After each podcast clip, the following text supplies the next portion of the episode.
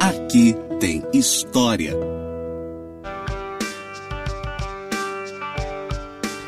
Olá, eu sou a professora Rafaela Machado e esse daqui é mais um podcast do Aqui Tem História. No episódio de hoje a gente vai falar sobre as origens do petróleo em Campos, da Fazenda Boa Vista à Bacia de Campos.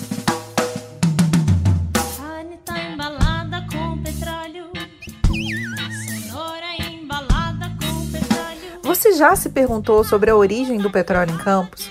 Pois saiba que o petróleo foi descoberto pela primeira vez na nossa região, não em alto mar, mas sim em terra, na chamada Fazenda Boa Vista. O Aqui Tem História dessa semana vem contando sobre as origens da descoberta do petróleo na nossa região, o pioneiro no processo de prospecção e ainda muito mais. Para surpresa de muitos, o petróleo em Campos foi descoberto em terra e não em alto mar, como muitos imaginam. Em 1918, o coronel Olavo Alves Saldanha, gaúcho político influente, comprou a Fazenda Boa Vista, então pertencente à viúva do senador Pinheiro Machado, a senhora Benedita Brasilina Pinheiro Machado, paulista, conhecida como Dona Yanhã. Pinheiro Machado, um dos políticos mais influentes e poderosos do Brasil, havia sido assassinado em 1915 por Francisco Manso de Paiva Coimbra, no Hotel dos Estrangeiros no Flamengo. Ao visitar a viúva de Pinheiro Machado, de quem era amigo, Olavo Saldanha teria se interessado em adquirir a fazenda, o que acabou sendo realizado pelo valor de 1.200 contos de réis, contando a propriedade então com mais de 9 mil cabeças de gado. Sua extensão de 2.263 alqueires era tão grande que limitava por um lado com a Barra do Açu, no município de São João da Barra, e por outro com a Barra do Furado, em Quissamã. Portanto, cerca de 30 quilômetros de extensão que abarcava todo o litoral de São Tomé. Considerado um dos políticos mais influentes da República Velha, José Gomes Pinheiro Machado, nascido no Rio Grande do Sul, era um fervoroso defensor da República no Brasil. Advogado por formação, foi eleito senador logo no início da República, participou da elaboração da Constituição de 1891, sendo também responsável pela criação do Partido Republicano Conservador, único até então de unidade nacional e não estadual, como era comum aos partidos republicanos. Com a eclosão da Revolução Federalista no sul do Brasil, foi comandante da divisão contra o movimento, recebendo por isso a patente honorária de general de brigada. Anteriormente, Pinheiro Machado havia lutado também, mesmo contra a vontade do pai, na Guerra do Paraguai. Seu assassino, Manso de Paiva, um desertor do exército, então padeiro, assumiu a culpa pelo crime e sempre alegou ter agido por vontade própria, embora os jornais da época atestassem para a motivação política do crime, inclusive fazendo indicações contra Nilo Peçanha, inimigo político do senador, embora antes tivessem sido amigos.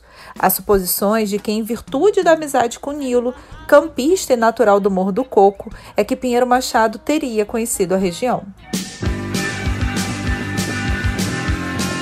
Vale lembrar que originalmente a área da Fazenda Boa Vista pertencia aos vastos campos da Companhia de Jesus, recebidos em 1648 através da escritura de composição realizada entre eles, os beneditinos, o general Salvador Corrêa de Sá, governador do Rio de Janeiro, e alguns dos chamados sete capitães.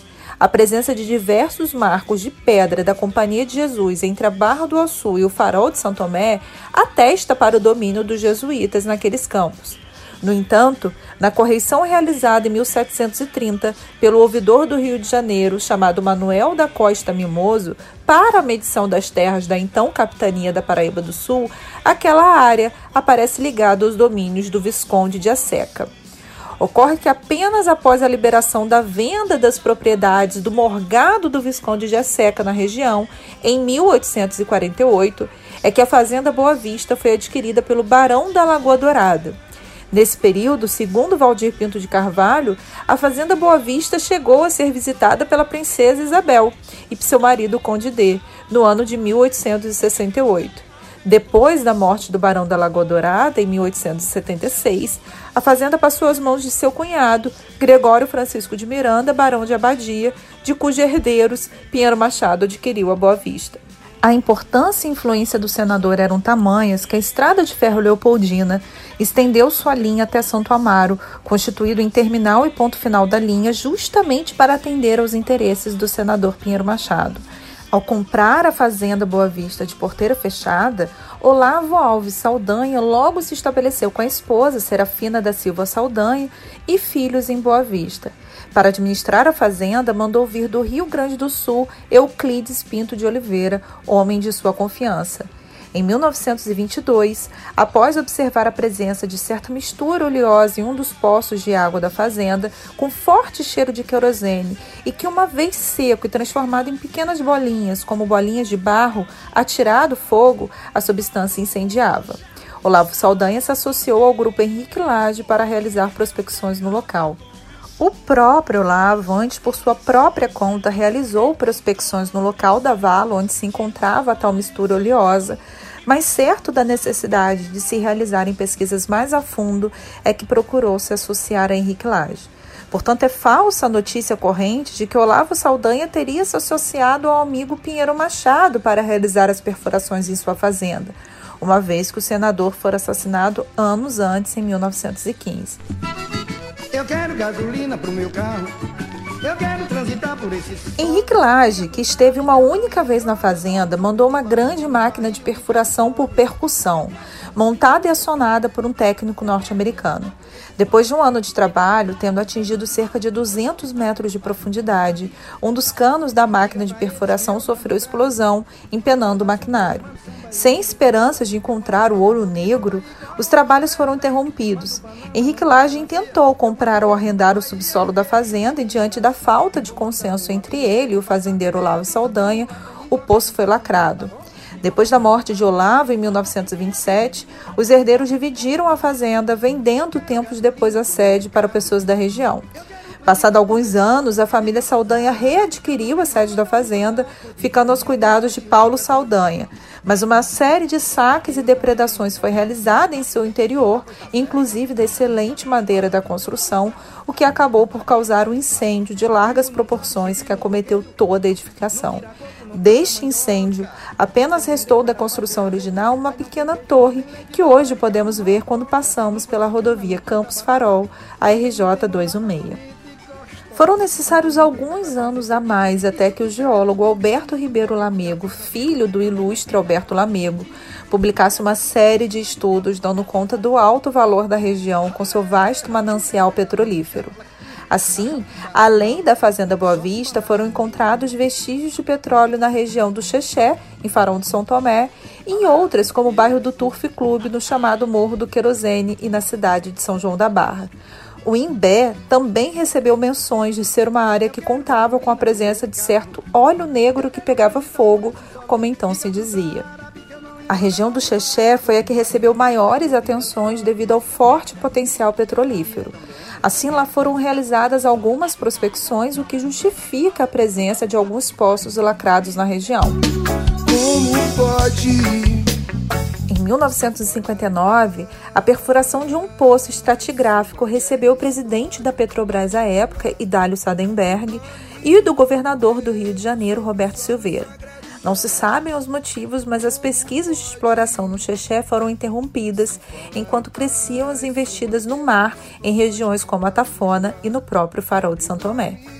Cabe lembrar que após grande campanha denominada Petróleo é Nosso, a Petrobras já havia sido criada desde 1953 por Getúlio Vargas.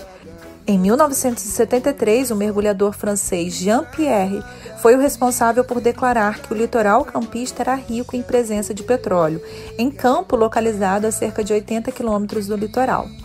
Assim é que foi estabelecido em 1974, quando era prefeito José Carlos Vieira Barbosa, Zezé Barbosa, o primeiro campo da região chamado Garopa, levando apenas um ano depois a exploração por empresas privadas, sendo a produção realizada pela Petrobras. Ainda poucos anos depois, em 1977, começou a operar o campo de enxova, que produzia uma profundidade de 120 metros, com uma produção de 10 mil barris por dia. Em 2008, com a descoberta do pré-sal, o navio plataforma P-34 extraiu no campo de Jubarte, na Bacia de Campos, o primeiro óleo da camada pré-sal do Brasil. Vale lembrar também que atualmente a Bacia de Campos possui 55 campos localizados entre o sul do Espírito Santo até Cabo Frio, com uma produção média diária de 1,49 milhão de barris de óleo, além de produzir também cerca de 22 milhões de metros cúbicos de gás por dia. Com a instalação da Petrobras em Macaé em finais da década de 70, coube a esta cidade o título de capital brasileira do petróleo. Deve-se levar em conta também que em Macaé estão localizados os maiores campos de extração Marlim, Marlim Sul e Rocador. A língua pequena corre a informação de que à época Petrobras não pôde se estabelecer em Campos por pressões realizadas pelos usineiros mais interessados em manter uma mão de obra barata e não qualificada. Se você gostaria de ver imagens antigas da Fazenda Boa Vista e dos primeiros registros de exploração do petróleo em solo campista, visite o Instagram e Facebook do Arquivo de Campos.